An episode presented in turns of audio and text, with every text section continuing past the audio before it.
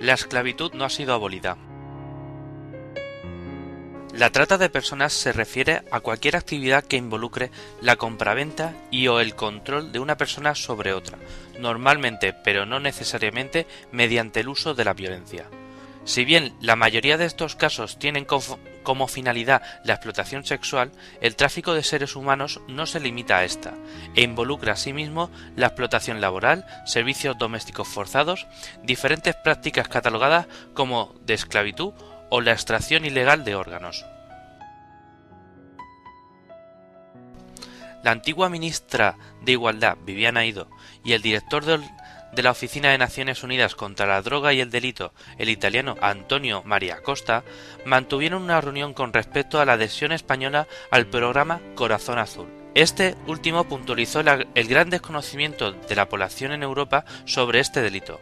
Los europeos creen que la esclavitud fue abolida hace siglos, pero mira alrededor, hay esclavos entre nosotros, dijo Costa.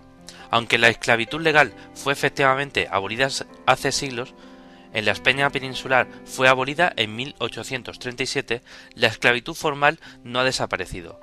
Las prácticas que envuelven el tráfico de seres humanos y la misma actividad en sí son, indudablemente, actos de esclavitud. Mediante la campaña Corazón Azul se concienciará tanto a ciudadanos como al ciudadano medio como a los políticos, medios de comunicación, profesorado académico, a la sociedad en general acerca de la realidad de la trata de personas.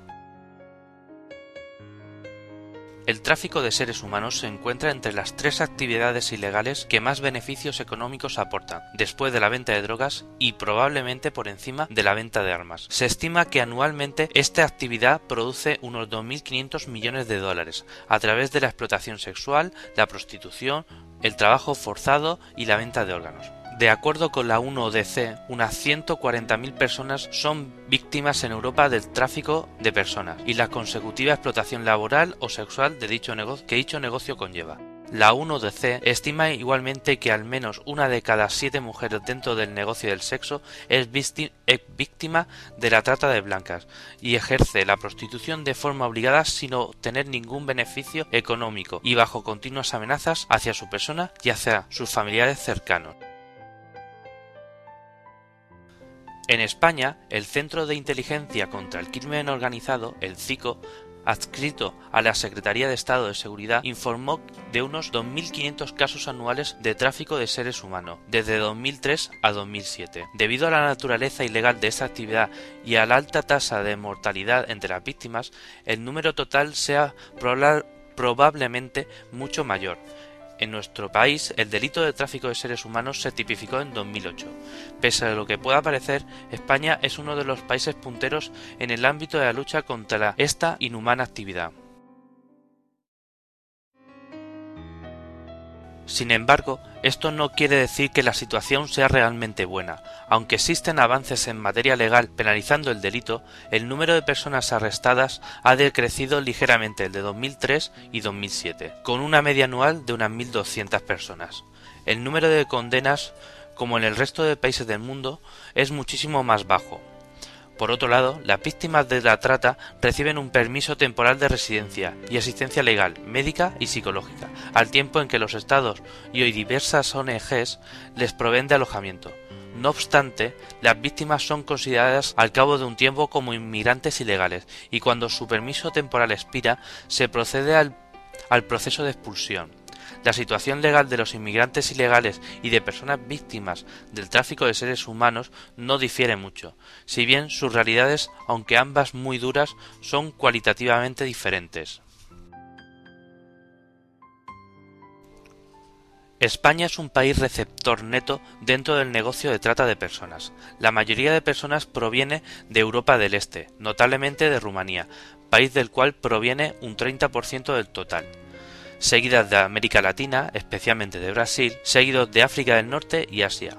Entre 2005 y 2006 se dieron 13 casos de españoles traficados, una cifra que en porcentaje resulta muchísimo más baja que en otros países europeos, como Alemania u Holanda. Pero la especificidad española viene por el número de personas que han pagado alguna vez por sexo. En nuestro país un 39%. España es, sencillamente, un país con mucha demanda de sexo y las mafias se encargan de suplir el mercado con chicas de Europa del Este y América Latina. Debido a su situación geográfica, nuestro suelo también es usado como país de tránsito para las grandes y pequeñas mafias que controlan el negocio de la trata de personas. Las víctimas de África y América Latina pasan a menudo por, nuestras fronteras de camino a sus destinos a lo largo de Europa, además del evidente problema humanitario. Esto es también un grave problema de seguridad ligado a, la corrupción de altos y bajos niveles, como ya demostró en 2008 la 1DC, en la lucha contra la trata de personas no se combate únicamente a las mafias, sino también la corrupción que permite bordes o controles fronterizos permeables por los cuales las víctimas son introducidas dentro del país. Queda aún mucho por hacer para erradicar la esclavitud de la faz de la tierra, la lucha contra la trata de personas es uno de los campos de, batalla principales. España, aun siendo un país puntero contra esta lucha, aún tiene mucho camino que recorrer, al igual que todos los españoles. Un primer paso, la toma de conciencia sobre lo que el tráfico de seres humanos es y significa. Este es el primer texto de la trata de blancas escrito por José Miguel Roncero, también conocido como Efferson, desde la 1DC, para Radio Podcastiano. Voz de José Juan Sánchez.